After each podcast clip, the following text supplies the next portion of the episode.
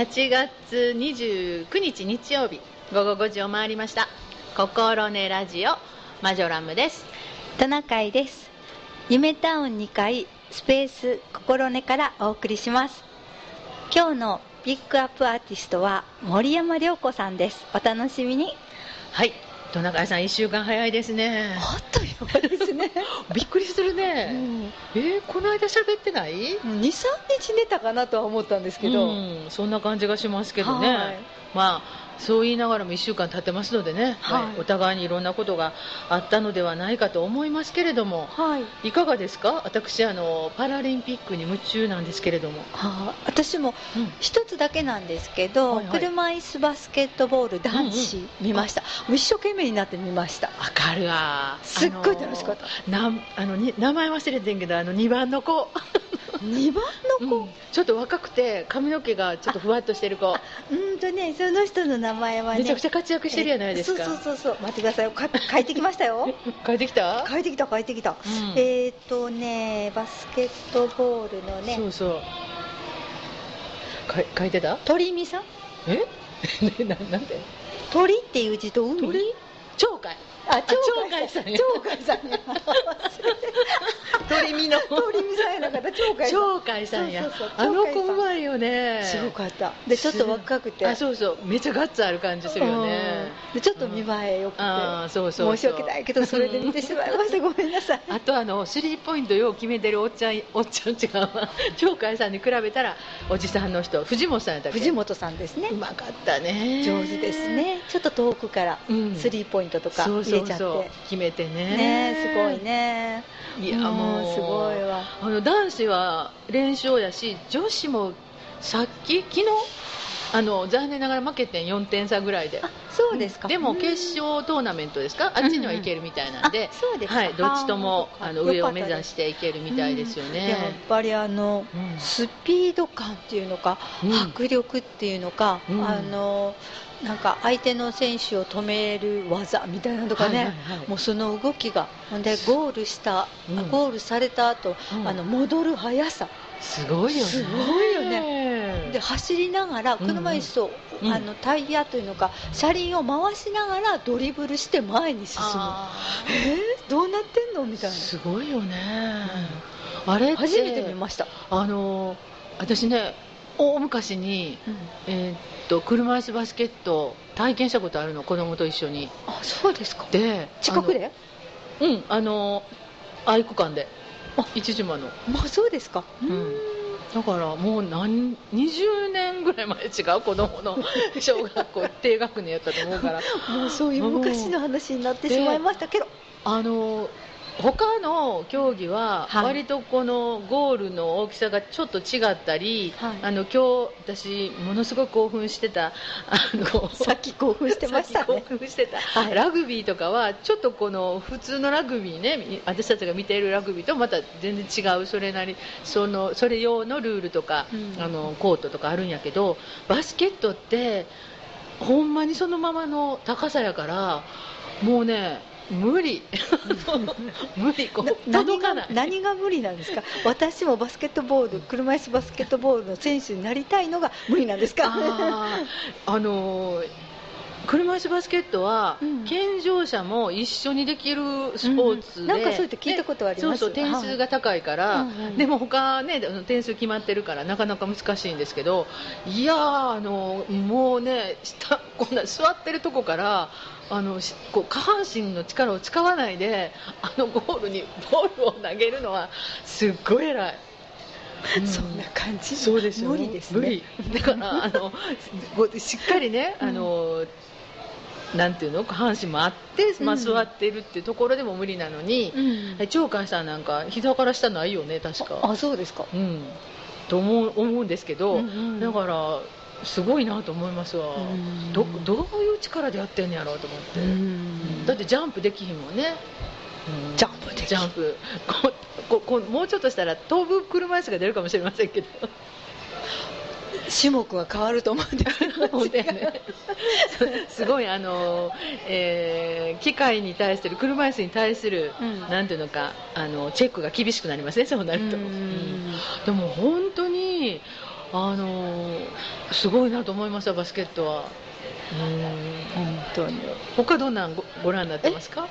他？ごめんなさい。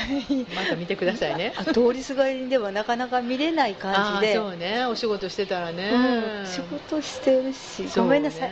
週末よ週末。週末やったんですけど土曜日も仕事なのでそうだね。日曜日朝からやっぱりちょっといろいろしたいことあるじゃないですか、あとね。通りすがるんですけどね NHK の、うん。えー、と番組ぐらいかな今。桜井翔さんが出てた、桜井さん出てます出てます、うんはいはい。桜井さんも相葉さんも出てます。相葉さんも見ました、うん出てます。あのー見ました。あと誰出てたか。あもうでねあの吉田沙保里さんと俳優さんかが、うん出てました。結構ゲストい豪華。で、あのね解説が面白い。うんあの私水泳競泳もめっちゃ興奮してて見てたんですけど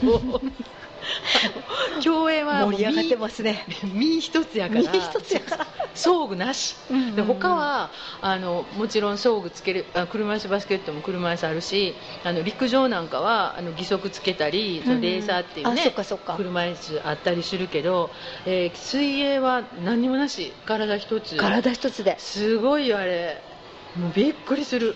バランスとか難しいんやけどやっぱり筋肉鍛えてはんねやろなと思って。てはった。でもたくさん鍛えると沈むしね、うん大変ですよね。バランスあると思います。そのうん。筋力つけすぎると重たなったりとかするよね。うん。どっちか強くしないと受けないしね。そうそう。それと左右がうん。アンバランスの方が多いから、うん。その鍛え方も大変ですよね、からそれを割とあの解説の人がうん丁寧にねうん。喋、ってくれはんねん。あそうなんですね。あのーこれも良いところっておかしいですけど普通普通ってのは健常者の方のオリンピックの方は、うん。用意ドンで、うん。もう一瞬にして終わるから、うん誰が1番とか2番とかって話しかないやないですか、うん。でもあのパラリンピックは、まあ、早いって言うてもその解説する時間というか説明してもらう時間があるから、この選手は、えーまあ、例えば肘から下が、うん。あの欠損してるから、うん。ここの力をうん。こう使って泳いではるとかそういうことを結構ねちゃんと喋ってくれはるんですよ、でそれを聞いてる時間があるからあのただ楽しく見れるんですね、うんすごくね知識がつくっていうのかおー 知らないことが知知れる。らないことが知れる。だからねあのオリンピックの方はね誰が1番とか2番とかばっかり言うてんないですかあっという間に終わるからね。そうそうそう、うん、だからそれも面白かったけど、うん。いやいやそのあの動きの話とかをしてもらえるから、すごい面白かった、まあよかった、うん。まだ水泳ありますかね？まだあると思う。あそしたらまた今度、うん見てください、うん。はい。ちゃんとあのテレビ番組とか見て番組表見てみますね、あそうそうそう。じゃないと全然。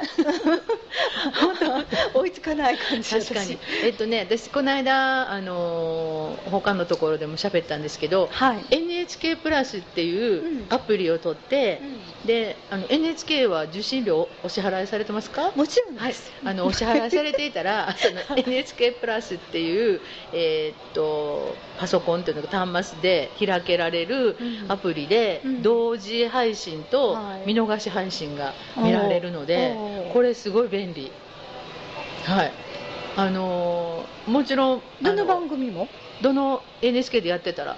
朝のニュースあの同じタブレットで見れる。あそうなんですか、それがしばらくへ置いてあるから、うん。あの見逃したところに入るからうん。見れる、ーあそうですか、うん。だから朝へドラもずっと入ってるし、大河も入ってるし、うん、割といいですよ。ーあ本当に、うん。へでーあのちゃんとオンデねマンドとかっていうのも聞いてオンデマンドでしたっけ？あオンデマンドとはまた違う。オンデマンドも再放送というかそういうのがあるんですよね。そうそうそう。でね、えー多分 NHK プラスは、えーある程度の時期になると、うん。そのドラマとかは消えちゃうと思う。ああそうですか、へー。であの1週間とか2週間とかたまったらなくなってたような気がする。すごい詳しいですね。はね いやもう最近そればっかり見てる でもオンデマン思わずドは聞いてしまいましたけど NHK の回しもんかなそうそう協力金じゃないよ でオンデマンドはあのお金払わなあかんから多分、うん。会員にならないかんのうん。会員会費がいるから、うん。それはあのそれこそネットフリックスとかアマゾンとか同じように、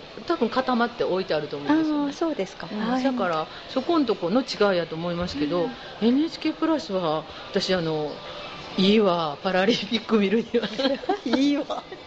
だだってねあの見逃しの TVer とか見てますけど、うんえっとオリンピックは、うんそのオリパラのあパオリンピックの東京2020の特設サイトみたいなのがあったけど、パラリンピックないねん、あそううんちょっと怒っていくちっとか思った怒っていく怒ってエプロンかけもいいて下駄履いてだからねみだから民放の番組が少ないのね、だから多分あの多かったらそう固まってサイトを持つと、あのそこにコマーシャル入るからいいんやけどあのそもそもがあの少ないからだと思います。あそうですか。ううん。んいや私 NHK もそんなに普段見ないしそんなにね NHK はどうなの？って思うところもあありますけど、そうですか。はい。でも昔のね NHK、まあ、NHK の話してもなんなんですけど なんかニュースなんかでもうん。随分明るい雰囲気になってきたなと思って確かに、思います、うん。それと、あの情報番組なんかもうん、明るい感じになりましたよね、明るいですよね。わかりやすく。うん、で、うん。ちょっと時代にうん。乗っかってる？ちゃんと。乗っかってる前ちょっと微妙にずれて遅れてきましたかねみたいな感じがしましたけど。内容は濃いんですけどちょうあの、うん、報じ方っていうんですか？なんかそんな気がしたような気がします。素人ですからそんな偉そうなこと。言えませんけど。言えませんけど。でもあの E テレとかあの子供さんのね番組なんかでもすごい面白いし、そうですね。ねえうんうんわかりやすいし。あのやっぱり受信料払ってるだけあるなとは思素いましたけど。晴らしい、うん、ねなかなか頑張っていただきたいなと思います。反対ですね。ぜひ。ぜひ。はい、でもあのオリンピックとパラリンピックでは扱いが違うっていうのはいろいろ思うところは私はありましたけどうもん。でなぜでしょうね。ねそれと今まであのかつてのねうん。オリンピックの後にうん。必ずパラリンピックがあったのに、うん。こんなに見てないもんねやっぱり。うん。ね、だから多分か他のが国で開催された時は日本の放送ってそんなになくて限られた、うん。まあ、メジャーなスポーツとか、まあ、メダル取らはるようなニュースは見るけど、うん。こんなたくさん見せてもらったんもうありがたいわ。と思ってめめちゃくちゃ今ハマってるんです。ブラインドサッカー今日買ったしゴールボールも強いし。ゴールボールがおいし面白いって言ってましたね。白いわ、なんでわかんねやろうと思うよ。う んアイマスクしてるんでしたっけ？そうそうそうそう、うん、完全にもうぴったり。でわかるんかな？やっぱり歩きながら微妙に情報は入ってるんですね。座っては見てないんやけど私も、うん、そうそう。耳だけでしょ。耳 いやーすごいわーとす思って。ごいですね。方向がわかるなんて。ねうん。感動感動なんですけども、はい。はい、またあの来週なんてもう終わってますんでね。今日はいっぱい喋っとこうと思いま本した当ですね。はい。はいそれでは、はい。ちょっと音楽の方も行きましょうかね。そうですね、はい。今日はははい。うん。森山良子さんです、それでちょっとだけ、はい。あのご紹介を、はい、ご紹介をしたいなと思うんですけれども、はい。あの森山良子さんはフォークソングの女王と呼ばれています、うん。うん、すごいでしょう、うんうん。それであのーあれです。あのあまり早くにその歌うことを許されなかったっていうのか、お家の方が許されなくて、はいあの歌い方とかをしっかりお勉強してから、うん。あの歌を歌いなさいっていうふうにお家の方が言われてはいクラシックを学ばされたというふうにあそうなんや、言っておられました。へえそれででもそれがあったからいろんな歌が、うん。あの歌えるっていうふうに。ほんで、うん。フォークソングだけじゃなくって、うん。フォークからポップスに、あの移られていろんなジャンルの歌が歌えるようになりましたって。それをやっぱ基礎がクラシックがあったからだって本人がお話しされてましたね、なるほど。うんやっぱり基礎が大事なんでしょうね。そうみたいですね。うん。それで今日1曲目に聴いていただくのは、はい。あのー灘そうそうなんですけれども。名曲ですね。はい、この曲は、うん。あの森山さんのお兄さんがうん。亡くなられて、二2人兄弟だったんですけれども、はい。そのお兄さんのあのことを書き上げたうん。曲らしいです、うん。でそれそのあの曲があの多くの方にあの称賛されるいい曲になったっていうふうにおっしゃってました。はいはい。はい。これ結構ね私も何回で聞いて突然死だったんですよね。お兄さん。朝起きたら亡くなってた。そうそう早く亡くなられたみたいで、ね若26とかなんかそのぐらいだったと思うんですけど、うんうん。はい。それではぜひはい。じゃあ聞いてください、みんなちょっと涙しながら聞いていただければ。はい、じゃあ1曲目、はい。森山良子灘そうそうです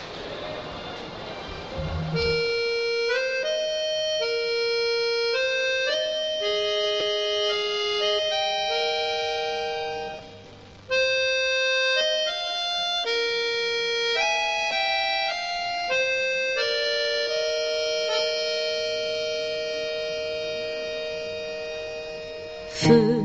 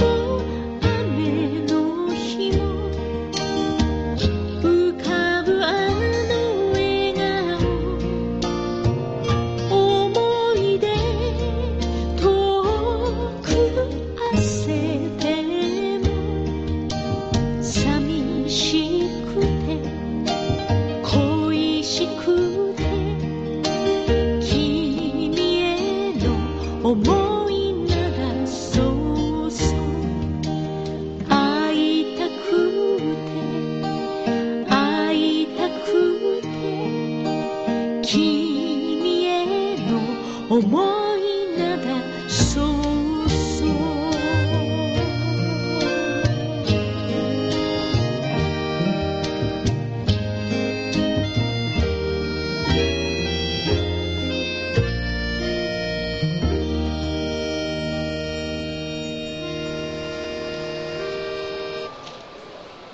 はいお聴きいただきました森山良子で「灘そうそう」いい曲ですね。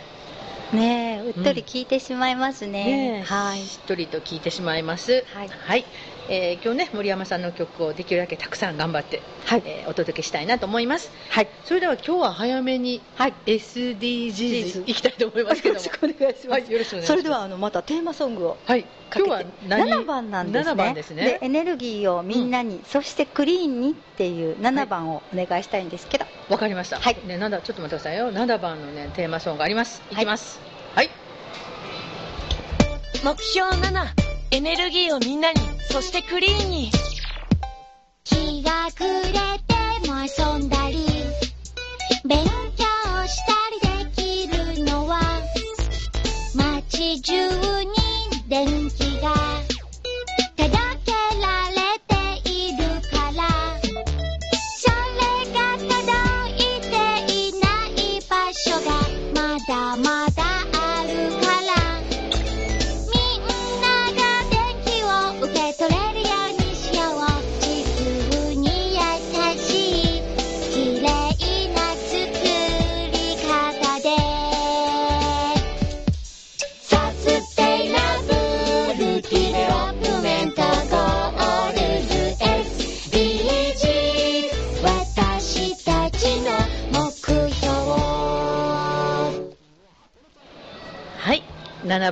標、OK です。はいはい。えっと、7番なんですけれども全ての人々の安価かつ信頼できる持続可能な近代的エネルギーへのアクセスを確保するっていう。ことになっているらしいです。はいはい。はい、うんんあのエネルギーっていうとやっぱり電気のことになるんですけれども、うんうんあのありがたいもんですよね電気。ありがたい。明るい。いい生活しやすい。今日も思いっきり電気使ってますもんね。本当ですよね。やっぱりあのじ停電の時なんかにやっぱり実感しますよね。そうですようね。ん。でも、殿川さんのとこはどうですか？うちは、あの、なんやかんや言って、オール電化なんです。オール電化？うちは電気うん。ガスあそれで太陽光。って感じででうんそれこそこんなお話するから、うんあどんな感じかなと思って見たら、えっと、電気代が、えっと、7月は5800円来てたのではいはい。で今月は多分うん。トントンかなああ、そうかそうか、太陽光で？太陽光と、うんうんうん。なるほど。あんまり暑すぎても発電しないんですけれどあもーそうか。うんうんううんんそうかそうか。はいあーガスね。私も。電気止まったら、うちアウトですわ。そやから。ああ、ねえそっかあのカセットコンロは準備してますけどね。なんかあったらかなんなと思って、まあ未だに使ったことはないですけど。うんああ、だから。あそうかそういう意味では2つあるのもいいかもしれませんねあまり何もよくは考えなくて、うんうんあのガスの,、うんあのガステーブルお料理するのにはガスがいいかなと思ったりしてるんで、うんうんガスうんと思ってガスにしたん。ですけど、うん。うん。うん。そうやね。はいあの2つ、3つ、3つ目があるかどうか分かりません。けど、2つあった方が、あでもでね大きななん。か災害の時はどっちも止まっちゃうでしょうみたいなところあるけど、うん。どっちかが復活すればね、うん。いけますからねね電気なん。かは早く復活するって聞いてますけど、うん。どうでしょうか、そうだねどうでしょうねん。それで、あの明かりがつかない停電の時にはやっぱりうん。今一番大事に思ってる皆さんが、うん。あのスマホとかも、はい。ね止まっちゃいますし洗濯機、冷蔵庫トイレの水が流れなかったりエアコンがつかなかったりして、うん。命に関わることになるっていう大切なものですよね電気ってね。うん。で世界には停電状態と同じような、うん。あの毎日を送る人が何億人もいます。そうですよね、ん。毎回そのお話ねしていただいて。いつも何億人って言いますよね。ねそのその北半球の恵まれてる人ら以外の人たち、そうなんですよ。エネルギーが届いていない人たちって何億人もおってんですね。そうですね、うん。あのと電気が使えない人は10億人。その中の3億人、うん。違うわ。使えない人が10億人で、薪とかうん。炭とか、はいはい。家畜の糞を燃やしてうん。あの燃料にしているっていう人たちもいるんですよ、うんうん。その人たちは10億人、へえ。だからねだから電気がないのは合わせて20億人ってこと？電気がないのは、最初の10億人が30億人。30億人、うわ。30億人の中のうん。10億人がいろんなそういう燃料自分たちで家畜の糞とかうん。薪とか炭とかあはいはいはい。も含めて使っている感じなんですけど、はい。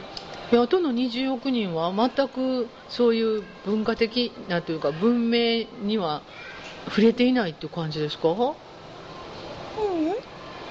なんか話がこんがらがってきましたけど。ごめん。いやいやいや化石のその燃化石燃料ってじゃなくて、あのそうですね。化石燃料を使ってる人がうん。30億人あその中でうん。電気が届いてない人が10億人、ああなるほどなるほど、うん。はいはいはい、うん。そんな感じらしいですようん。ん。真っ暗ですよ夜になったら、すごいよね、大変なんです。本当それであのー問題は、うん。あの電気を作るためのエネルギーですよね、うんうん。あの皆さんよくご存知だと思うんですけれども、そのいつまでも使えるっていうことがなくてやっぱり資源には限りがありますので、うん。あと石油なんかはあと50年。天然ガスは51年ぐらい、あともう50年ぐらいでアウトうん、うわー。石炭はね132年あるらしいんですけど。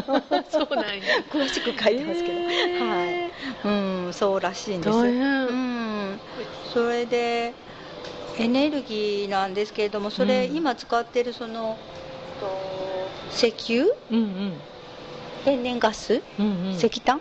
とかっていうのは、うんあの温室効果ガスを出すっていうことで、はいはいはいあの私も初めて、うん。あの温室効果ガスっていうのはよく知ってたんですけど、なん。で暑くなるのかなと思ってたら、うん。地球の周りにその温室効果ガスが、うん。あのなんていうのかな取り巻いて、はいはい。あの太陽から来た熱、うん。で地球が出すそのいろんな熱があるじゃないですか、うん。そういうのをそのあの温室効果ガスのマックというのかうん。が外へ放出されるはずのものが放出されなくなって、はいはい。だんだん暑くなるっていうことらしいんですね。うんううん。んで今日もちょっとテレビで言ってましたけど、うん。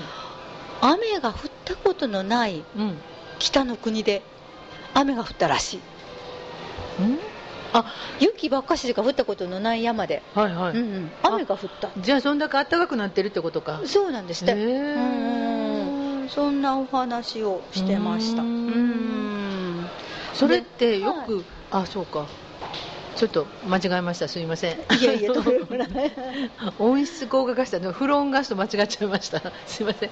わかりませんけどフロンガスあフロンガスはねあの穴開けちゃう方なのであーはい。そっかそっか紫外線が来ちゃう方です。すいません。あーはいはいはい。はいじゃあ温室効果ガスっていうのは、うん。えーっと石油とか石炭とかその天然ガスとかを使うと、うん。それがあの CO2 ですか？溜まっちゃうのね CO2 ね、うん。ああそうなん。CO2 を出さなきゃいいわけね。ピンポン。すごいじゃないですか。その話ちょっと後でしますよ、はい。わかりました。なんかいろいろ条約がありそうなのでね。そのエネルギー問題なんですけれどもその、うん。それをあの解決するためにやっぱりはい。再生可能なエネルギーを使おうっていうようなことをみんなが考えてて、うん。あの水の力で電気を起こすとか、うん。地熱エネルギーを使うとか風力エネルギーを使うとか、バイオエネルギーを使う。でうん。太陽光のエネルギーを使うっていうふううんうなん解決策を、はい。あの考えてるんですけれども、あの今日テレビでやってたのをちらっとあの見たんですけれども、はいはい。それではあの石炭うん。とかうん。ガスとかあるじゃないですか、うんうん。それをあの燃やした時に出てくる CO2 をはい。あの外に出さないうん。いろんなものアンモニアを混ぜたりとか、うん。なんか水素に変えたりとかして、その外に出た時に CO2 が何パーセントかうん。削減できるっていうことを考えて、うん。あの2050年でしたっけ？はい。ゼロにしようとかっていう目標があるじゃないですか、はいはいはい。それに向かっていくらしいですよ。うん。だからあのイノベーションしていくんですって、その新しいものっていうのじゃなくて、うん。今あるもののイノベーションみたいなことを考えてはるみたい。具体的に私たちはどうしたらいいんですか？私たちですか、私たちはねやっぱり、うんうん。あのできるところであの太陽光発電？はい。みたいなこととか。あ、ったしやないですか、ああそうなんです。ちょっとマジョラムはうん。あの50年も生きるつもりはないんですけどあの、ね、50年で枯渇するっていうのを今聞きましたんで、はちょっと太陽光を勧められたのでい、うん。やろうかなと思ってはいるんですけどね、うんうんだいぶあの取り組みやすくなったみたいなこの間ねそのうんうん。お話を聞いて、はい。投資は高いし、うん。初期投資はかかるし、うん。でその買ってもらえるとかもらわれへんとか分かんない時代やったじゃないですか、だから今はねだいぶその緩緩和されたっておかしいけど推奨されてるのかな、うんうん使いましょうっていう方向にね、うんなんかそういう方向みたいですよ。ねえ、うんうん。だからまああの普通のお宅でも使いやすくはなってきているのかなと思いますね、うん。だからやっぱりメリットっていうのがやっぱり無間の,、うんあの無限の国産エネルギーっていうことでメリットやないかっていうふうに考えられているのと、あの発電時にやっぱり二酸化炭素はい。大気汚染物質が排出されないっていうのがメリットかなっていうふうに言われています。でね。うん、でやっぱり季節や天候の影響を受けやすいっていうのがやっぱデメリットなんですね。安定的な供給がなかなかできない、うんまあ、今、蓄電池とかねありますからその辺がどの辺までねあのうん便利に使えるようになるかっていうのもあると思うんですけど、うんなるほど私その、うん。あごめんなさいあ私そのはい太陽光のね設備のお話を聞いたときに、はい。えっとこうお家の中にその今どんだけ発電してて、うん。自分がどんだけ使ってるかっていう、あのパネルをつけるってうんいうのか、でそれによってこうなんていうのかな節電も含めて、うん。節約も、うん。あの分かるから、うん。それはすごくいいねんやろうなというのは思いました、本当に今日、それこそこのお話するんで午前中はどうかなと思うと、うんうん。やっぱ売電量の方が多く消費量よりも、テレビとエアコン1台ぐらい使ってたんですけど、うんうん。あのー売電している部分があるはいはいというふうになってました、へー。うん。あそうなんや、はい。うん。だから見事に、そうやね、うん。なんかそういうのを見ながら、うん。こうどう使おうかっていうのが、うん。まあ、きちんとねあの考えられたらいいなっていうふうにはありますよ本ね。当に、そんなことですね。今日はそのぐらいでわかりました。ありがとうございます。ありがとうございます、はい。えー、そうなんや。ちゃんとやっぱりこうパネルがあってうん毎日ちゃんと見てるのうね。んトナカイさんちは。そうなのよ、えあーこれもう一つ言うの忘れたわ、うんうんどあ。のーこのあの目標っていうのがあるやないですか、うんうんそれはとパリ協定っていうのがあるんですけれども、はいはいはい。聞いたことありますよ。なんとなく。うん。アメリカが、うん。えっと、少しの間、うん。抜けてたんですけどもあ、そうやったはい、ね。2021年の2月、今年の2月からはい。また再加入をアメリカがされて、バイデンさんやりましたね。うん。あのーパリ協定をうん。続けていくっていうふうにおっしゃったらしく、やっぱりそういうあの目標を達成するには、やっぱ大きな国の協力があどうしても不可欠になってきますので、ね。うん。はいそれはいいなと思って。ー確かに。うんガンガンこう明かり使ってる国が頑張らなあかんってとこありますよね。そうなんですよねねやっぱりうんもうなんか貧困の問題とかみんな一緒なんですけれども、うんうんやっぱりね先進国みたいなのがやっぱりたくさん使っててそうよね。あの日本人のね1人当たりの電力の消費量ははい。世界平均の2倍以上。使ってます、そうなんや。ほんでうん、電気を生み出すうん。資源うん生み出すのに使う資源があるじゃないですか、はいはいはい。それの90%を輸入してるんですって、あそうよね。だって日本で石油出るなんて話聞いたことないもんね。そうそう石油と天然ガスとうんうん。輸入してる、そうやろね。い、やーそしたらちょっと気ぃつけなね。もういろいろ気ぃつけなことばっ ばっかりかりやね。もううんちょっと電気つけすぎかなとか、ねえなんか私も、まあ、完全にうっちゃんかは電力だけで暮らしてるから、うんうんやっぱりねいろんなところこう電気消して回らなあかんなとは思いますね。うん。本当ですね。もったいない言うて。もったいない言うても行く行く先々消していくみたいな。暗いところで暮らさなあかんみたいな。そうですね。暗くなったら早く寝ましょう。そうですね。はい。わかりました。太陽とともに起きて。とともに。太陽沈んだら寝ます。早寝早起きありがとうございました、はいそんなことでした。はい、はい。えー SDGs ですね、うんえー17ある目標の今日は7番目というのをご紹介いただきました。はい。はい、そしたら2曲目いきましょうまか。あね。はい。はい、あのこれはとっても面白い曲なんですけれども、はい。皆さん心当たりがあるようなうん、大変楽しい曲なので、はい。じっくり聴いていただけたらと思います、はい、あれあれあれ？はい、お届けいたしましょう。はい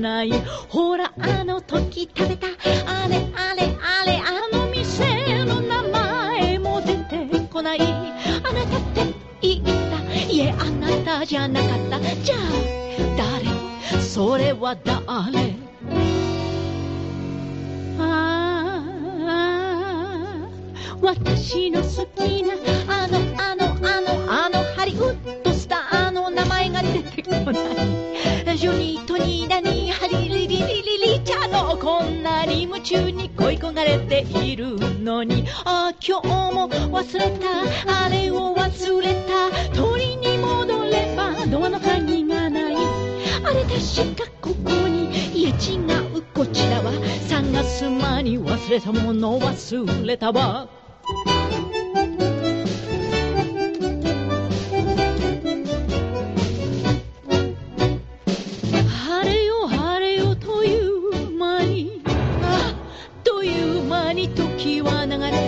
あれよあれよあれよあれよどれよどれよどれよどれよ。あのねえっとほらあのそうそうそうそれなのよ。ああ学び屋の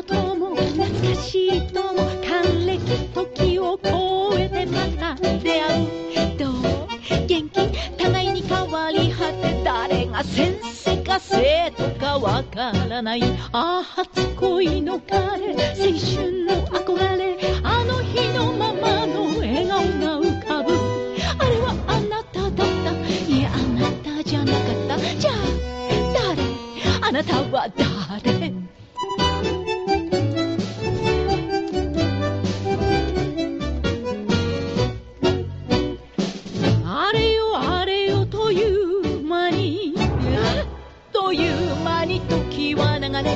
あれよあれよあれよあれよどれよどれよどれよどれよ。あのねえーとほらあのそうそう。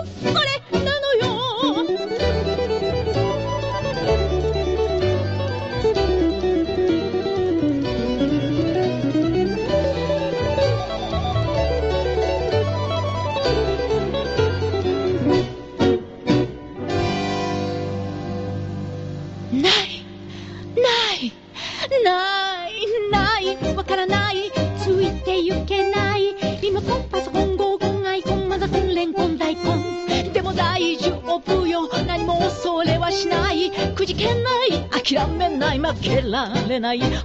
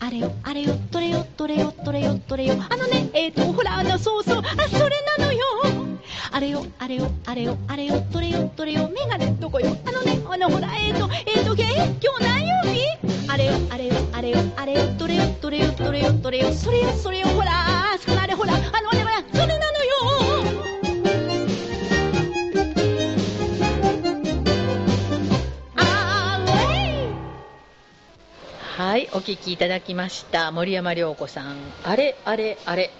すごい曲やね。すごいです、ちょっとびっくりいたしましたけれども。うんちょっとドキドキしながら、はいうんあの、でも、よくある話やな。はい 素晴らしい、はい。もう、まさに、普段の日常がここに来たみたいな ね。感じがいたしました。はい、そんな感じです。はい、はい。ありがとうございました。トナカイさんが選んでいただきました。ピックアップアーティスト森山良子さんです。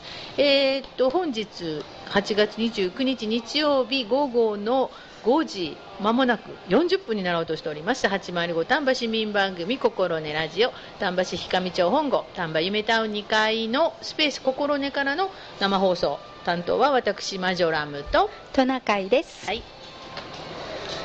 えーっと、あ、はい。そうですね。ピックアップアーティストは先ほどお話ししました、トナカイさんが選んでくださいました。はい。えーさて私先週ね、はい。あの上野記念美術館開催中宮西達也ワンダーランド展に行ってきたんですけど、はい。トナカイさんも行かれたんですよね？行ったんです。うん、どうでした？よかったです。あの、玄関入ったところにティナノザウルスさんがいて、でそれが絵本の色使いと全く一緒のあティラノザウルスさんがうんうんうん。顔をニョキッと出してて、でしたね。楽しかったです、ほんね。で、えっと、上がって見てくださいねっておっしゃっていただいたんで、うんうん。上がって見せていただいて、うんうん。あの一つずついろいろあのコメントが書いてあるんですけれども、うんうそれを読みながら、それはお知らせだけで、うんうん。最後までは教えてくれない、うん。その、原画たち だったので、うん。俺どうなるのかな、どうなるのかなと思いながら、うんうん。あのいっぱい見ました。ああそうですね、うん。あの本当に楽しいですよね、美術館中にこういろんなもんが貼ってあったあそうそうそう、ウルトラマンがね、あそうそう、胸でね。いましたね、うん、青い光で、あいたいた、ほんで、うん。あピコンピコンって赤になったりして、なったなった、うん。あったあった、ずーっと、バルタン星人もいましたよ、バータン先生もいました、ダダもいませんでした、あの空に、うん。なんか天井に引っかかってるようなやつもいましたし、楽しかったですよね。面白かったですね、うん。だからずっとあの赤い青から赤にピコンピコンってなるのが止んで次青になるんかなってそれをうん。きっちり見届けて次に行きました、ちゃんと見てたんや、偉い、ちゃんと見ました。あのそれで、うん。あのいいないいなと思って、うん。全部見終わって、うんうんそれであの下の、えっと、受付の横にちょっと本が、宮西さんの本がいっぱい並んでたので、はいはい。それをどれにしようかなと思って一冊買いたいなと思ってうんうん。買って、あの何買わはったんですか？えっとねちょっと待ってくださいよ。はい。うん、これですね。あすごい。あどうしたの？豚くんあー豚くんねこれ面白いっていうのが豚くんが不思議なね、豚くん携帯してますやん。不携帯してますやん。涙可愛いねえ。涙がうんうん。流れてて、うん。でこの「どうしたの豚くん」っていうのはね、うんうん。あのー豚くんがねお父さんに叱られた話なんですけども、あー。ほんでお友達もみんなたまにお父さんに叱られるよっていう話で、うんうんうんうん。あの中に動物あのお友達がいっぱいいろんな動物がいるんですけど、はいはい。出てくるんですけどすごく可愛い動物さんと、うん。うんで芝生の上にみんなが歩いてるみたいなすごく可愛いんですけど、はいはい。でお父さんって叫んだりなんかするんですけど、うん。あとはどうなるか言いません。楽しいので、はい、このねあのーこれ多分えっ、と全部リニューアルしはっては違うかったっけ？新しい方だって教そうね。えていただきました、ねはい豚くんって、うん。あのラジオで豚のイラストとか豚の絵本って思うと、うん。あこんな絵やなって思うけども、うん。宮西さんの全然違うからね面白いよね、うん、楽しい。これぶえこれ豚？鼻でわかるやんぐらいのね鼻とあ爪か、うん。この手の手あ足、うん。あの先でわかるぐらいで。そうですね。微妙にちょっと。狼ともそう似てますよそうそうそうそう。あの狼と豚と出てくる本があるじゃないですか。どっちやねんみたいな。影一緒ですそうそうすごい面白いよね。ユニークよね、それともう一冊は「小豚くん、もう泣かないで」っていうんですけど、あはいはい。これは、えっとうん宮西達也さんの絵で、うん作は加藤陽子さんっていう方うんうんうんの作品なんですけれども、あの宮西さんの絵がまた豚さんがあそうよね。うん独特よね。んですけど、うん。あのこの中であの豚さん泣いてるんですね、うんうん。喧嘩して泣いて、うん。叱られて泣いて、うん。転んで泣いてって、うん。ずっと泣いてたんですけども、うん。あのあんあん泣いてたらね空からねうん雨が降ってきたんです。大変。空ね青空なのに、うん。雨が降ってきてなんでかなと思ったら、うん。そこにあった大きな木がうん。泣いてくれてたんです、あー一緒にもらい泣きしてたんだ。うん豚くんのことを心配してくれて泣いてたんですね、うんうん。うんそんな話がざーっと書いてるんですけれどももうなんかね木もユニークようねん木が可愛いですよねえうんうん。ほんで、えっと、ずーっと最後の方に行くと、うん。あのそのまた木の根元で豚くんがうとうと寝てしまうんですけれども、うんそしたら寒いから、うん。木が葉っぱを落としてあー。豚くんを温めてあげるんです。うん、それで雪が降って木は全部葉っぱを落としてしまうんですけれども、うん。うんっていうお話なんです。なるほど。まその次また面白いいいことが起きてくるんですけど、はい、うん。なんかそんなお話で、やっぱり絵がすごくユニークやもんね、もう何冊も読みたくって。あああるある。私あの図書館にある、うん。今目の前にある宮西達也さんの本、全部借りて、えー、全部読みました。す。ごいすごい でもあの宮西達也展があって、うんうんやっぱりたくさん出てるんよってそ図あ書館の方もおっしゃってたので、はい。うんまた帰ってきたら見せてねって、うん、あのティラノサウルスシリーズも面白いよね、ティナノザウルスシリーズも2冊持ってます。あそうすごいな。でも私さあのティラノサウルスちょうど今あのチータンの館でうん。また夏季特別展もやってるから、うんうん。いや私やっぱりその恐竜恐竜つながりで、うん。なんかコラボしてあったらもっと面白いのにと思って。本当ですよね。ねえ。このあの宮西さんなんかも来られたら、あのね、お母さんたちもね一緒に聞く機会とかあったらねえ。絶対絵本が楽しいと思うんですけどね、うん。なんかつながってつながってできたらねえ。楽しいことになるんだろうなと思ってるんですけど。せっかく恐竜出たとこやからもっともっとその辺を盛り上げて、うんあのまあ美術館は上野記念美術館にあるけど、うん。その現場にね、うん。宮西さんが行くとか、本がいくつか行くとか、うん。なんかそんなんしたらいいのにうん。ね、美術館の方が宮西さん、うん。あのとても気さくな方だったっていうふうにおっしゃってたので、ね。ねあのなかなかねうん。いい方に、本当ですね、うん。で絵本の作家さんで、なんか嬉しいやないですか、楽しみですね、うん楽しみですよね、うん。まだ9月の5日まであそうですね。やっておられるのでねはい。ぜひよければ。ぜひ行ってみていただけたらうん嬉しいなと思います。本はい。あのティラノサウルスのあの本「お前うまそうだな」っていうのがおすごい面白いよねタイトルが、あります家に。あそっか。あのティラノザウルスって言ったら、うん。あのあれですよね。と爪があるんやったっけ？あ肉食でね、こんな大きいやつですね。うん。でもすごく優しいティラノザウルスのお話なので、食べられないあっていう。心温まります。本当ですね。なんかちょっとこうあ本当にそれも多様性な感じがあるじゃないですか。違うもん同士が仲良くなっちゃうみたいなね。ね。うん。違う子が大きくなるんですけどね。そうですね、はい。うんはい、ぜひぜひ行っていただければと思います。はい、おすすめです。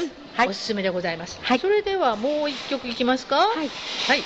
そしたら次は、えっと、さよならの夏はい。っていうのをお願いしたいなと思います。聞いてくだはじゃあさい。聞いてください。森山良子さんです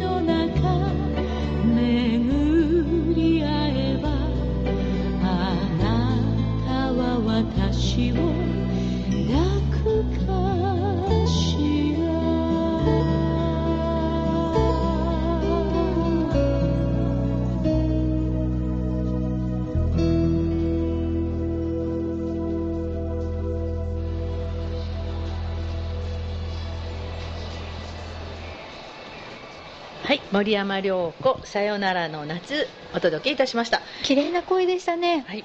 あの本当に。トナカイさんの好きな国立小坂。そうです。はい。の映画の曲ですよね。ね。はい、はい。よかったです。うん。まあ夏がいはい。つさよならになるか分かりませんけれども、そうなんです さあもうあとあの3分ってところなんですけども、ちょっとねこの気になる、えー、と28日土曜日の、えー神戸新聞の地域版の記事からなんですけども、えー家族がコロナで自宅療養をされた丹波地域40代の女性の体験談が載っておりました。なんか10代のね息子さんが、えー陽性になって自宅療養となったまあ、お母さんですよね。で女性は、まあ、お一人の、えーシングルのご家庭で他の子供とともに濃厚接触者として8月下旬まで自宅待機ということになったんですけども県から届く支援物資はその陽性になったお一人分だけで行政の相談窓口もわからないでなかなか厳しく、まあ、夜にこそっと買い物に行かんと仕方ないみたいな、えー状況やと、まあ、孤立感を感じているっていうような記事なんですけれども。この間あの丹波市でも、えーちょっと自宅療養されてる方にあの市の方から支援するっていうようなねお買い物とかをお手伝いするみたいな記事も載ってましたけれども、えーちょっと担当の市の職員さんはいや誰がどうなのかまだ情報が来てないみたいなことをおっしゃってたのでいや私それって違うやろっていうのか もっとそこ横連携取ってあの県のね管轄であの健康保険保険事務所かがされててもちゃんとね市の方がお手伝いできるように地域がなんかお手伝いできるようにしていただきたいですね。本当ですねうんなんかその辺で困っておられる方いらっしゃると思うたわくさんいらっしゃると思います。ちょっとこの記事ちょっと辛かったので、ううんん。で今これ10代の息子さんって書いてますけども本当にねあの若い方が、あのかかっているということで、えーもう一つですねに最多。これ28日、これも同じ土曜日ですね、丹波健康福祉事務所管内に住む10歳未満から70代男女13人、最多ということなんです。ね。今日の数字がちょっと分かんないので、はい。またあれですけれどもあのいずれも軽症ということなんですけどももう医療機関への入院。でこの方も、えーさっきの、ね、記事の方も同じようにかかられた、えー子供さんをお持ちの方は入院できたけどこっちは自宅療養、ね、そのこの境も分からへんっていう感じですのでね。ねちょっとあのひたひたとそういうのが近づいてきておりますので、お互いに気をつけたいもんですね。そうですね。ね。気をつけます。はい、はい。さらに気をつけてはい。暮らしていきたいなというふうに思います。はい。はい、えー今日も時間がやってまいりました。いかがだったでしょうか？いかがだったでしょうか？